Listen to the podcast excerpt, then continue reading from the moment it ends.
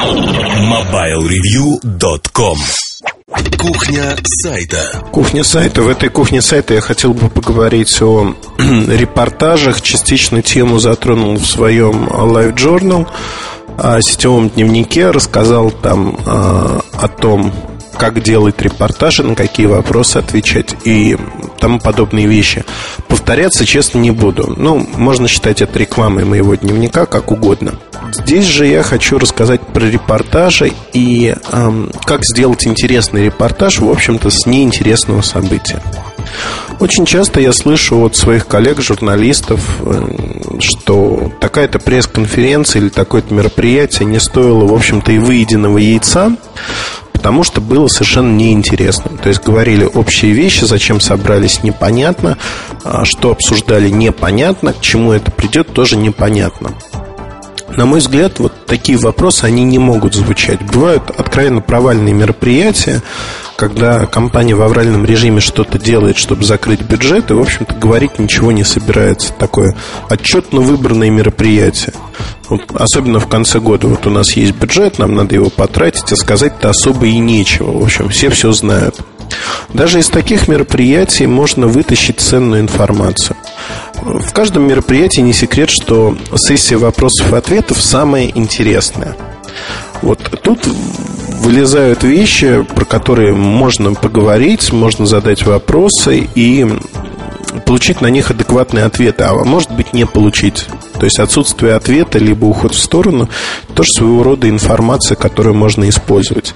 Конечно, не в стиле желтой прессы, когда говорится, а вот как пример а, принца, британского принца спросили, а вы голубой? Он ответил, нет. Ну и появился таблоид с надписью «Принц заявляет, отрицает, что он голубой». Фактически перевернут с ног на голову. Так поступать ни в коем случае нельзя. Но, с другой стороны, а, получить ответы можно. А, очень большой и сомнительный вопрос часто для моих коллег, когда есть некая информация, на которую хочется получить ответ – но задавать прилюдно в зале, где сидит множество коллег и зачастую конкурентов, его не хочется. Вот в таких случаях, а, на мой взгляд, нужно наводящие вопросы, предваряющие, если хотите задавать, обязательно нужно. То есть нужно заинтересовать спикера а, своим вопросом и уже подойти потом в кулуарах и задать полный вопрос.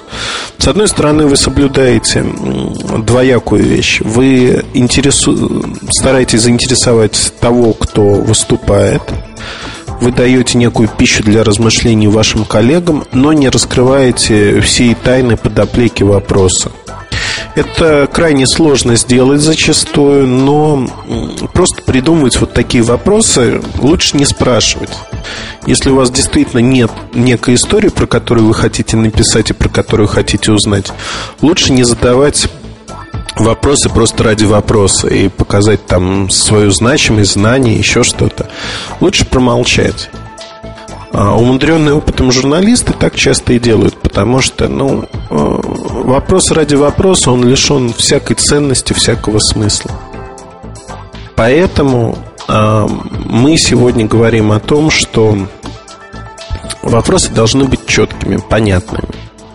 А напускать туман излишний а, тоже не стоит. Спикеры это обычные люди, они могут просто вас не понять не понять, что вы имеете в виду, для чего вы вообще говорите, и посчитать вас очередным пустобрехом, как хотите, можно назвать.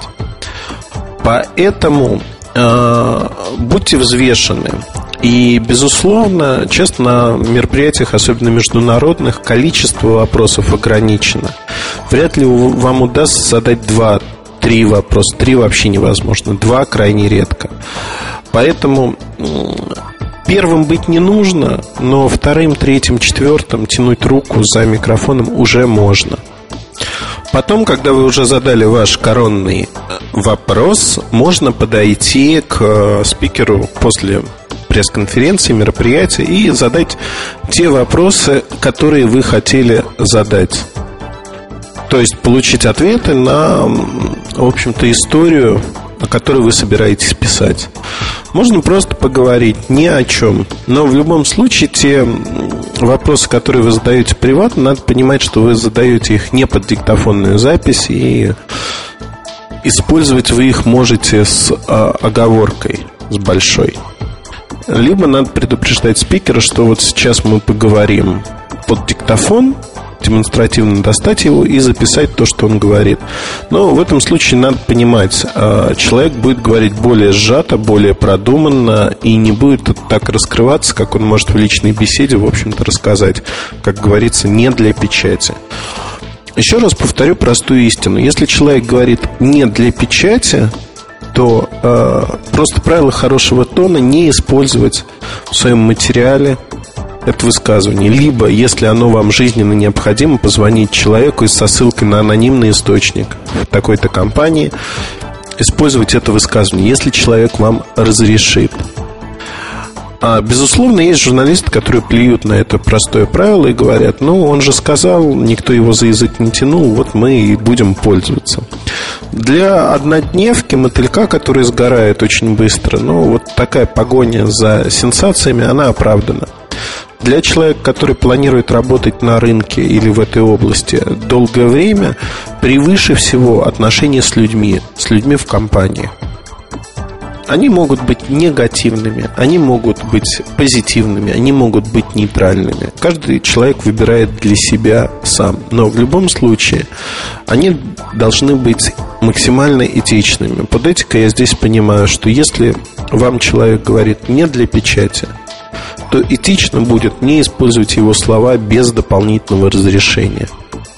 Как получить это разрешение? Отдельная тема для разговора, но это возможно. А, другой момент. А, у журналистов удивительная позиция, потому что они работают с разными игроками рынка. Зачастую а, тому или иному представителю компании действительно интересно посмотреть на взгляд человека, который, с одной стороны, видит рынок с разных точек зрения, возможно, является потребителем продукции какой-то из компаний, но при этом не работает ни на одной из компаний, то есть не профессионален в своих суждениях. Вот а, это надо использовать и использовать очень просто, то есть действительно общаться с людьми, просто дружить. Под использованием ни в коем случае не подумайте, что надо использовать людей. Это не так. Людей использовать нельзя ни в каком виде. Если вы дружите, вы дружите. И когда по дружбе вам что-то говорят, это не значит, что надо кидаться и сразу строчить э, некий обзор, статью, новость и тому подобные вещи. Пусть в вашей копилке знаний копится информация о рынке, копится о том, что происходит. Зачастую это очень важное знание, когда ситуация меняется ежедневно, ежечасно, и через какие-то 2-3 недели та горячая информация, которую вы имеете, она превращается в пшик, либо наоборот развивается. Но вы уже можете следить за событиями. И фактически в нужный момент, в нужное время, которое выбираете вы, вы можете опубликовать материал подготовив, собрав информацию из разных источников, опираясь на те данные, которые вы получили от ваших друзей, коллег, товарищей по рынку. Поэтому э, это очень важно, и это надо понимать нельзя ни в коем случае делать, э, вот, как говорится в русском языке народном, подставы своим визави. Это не прощают ни на этом рынке, ни на каком другом. А, другой момент, а, вот связанный со спасением совершенно бессмысленных пресс-конференций. Пресс-конференцию можно использовать как повод для того, чтобы взглянуть даже не на тему пресс-конференции, ведь никто не заставляет вас писать о теме пресс-конференции. То же самое с пресс-релизами, кстати. Часто содержится информация, которая является косвенной, не основной, второстепенной, но она достаточно интересна. Ну, приведу простой пример. Э, компания Билайн объявляет, что по данным такого-то исследования Jason Partners, они являются номером один в России по числу роуминговых соглашений, или даже не в России, а в мире. Оператор номер один. Ведь это замечательная тема для статьи. Фактически можно э, достаточно глупо подойти. Взять э, глобус атлас мира, посчитать количество стран, посчитать количество роуминговых соглашений. И э, сказать, что Билайн работает даже вот в таких-то странах, где россияне никогда не бывают. То есть они физически туда не доезжают. Либо туда доезжают там из э, 10 миллионов человек, выезжающих за рубеж в течение года, а, в таких странах бывает 3, 4, 5, 6 человек, и Билайн несет некие расходы на роуминговые соглашения с этими странами. Историю, которую можно раскрутить при желании, ну, опять-таки, требуется желание и некая смекалка. Историю можно раскрутить очень вкусно. То есть повернуть ее вокруг оси так, что взглянуть по-другому. Да, ну, соглашений много, но нужны ли они все? И действительно ли для оператора стоит поддерживать роуминг со странами, где бывает 2, 3, 4 человека? А кто эти люди? То есть, а, может быть, это наш премьер-министр, наш президент, может быть, это какие-то важные военные советники. То есть, а, взглянуть вот в этой плоскости. А для кого и почему вот предоставляется эта связь для конкретных стран? Ну, вот представьте себе, э, едет наш э, военный советник в Камбоджу, и там специально для него делается а, фактически роуминговое соглашение, потому что военный советник пользуется связью Билайн. Это интересная история, она и бытовая, и с бизнес точки зрения интересная. Нужны ли в таком количестве подобные роуминговые соглашения? Поэтому все зависит от того, что вы вычлените. Зачастую то, что в рамках пресс-конференции, события является первостепенной информацией, то есть первоочередной, то есть э, формально самим событием информационным. Для вас это может не стать ничем. Об этом будут писать все. Пытайтесь вычленить э, второстепенные факты, посмотреть под другим углом на события. Безусловно, такие трюки, они не должны войти в привычку. Есть события, про которые надо написать и глядеть на них по-другому, сквозь призму своих впечатлений не стоит. Например, финансовые итоги года для оператора. Знаете, ну, тут можно придумать много чего, но это серьезное событие. И люди ожидают увидеть анализ. Такой же анализ будет предоставлен кучей других изданий.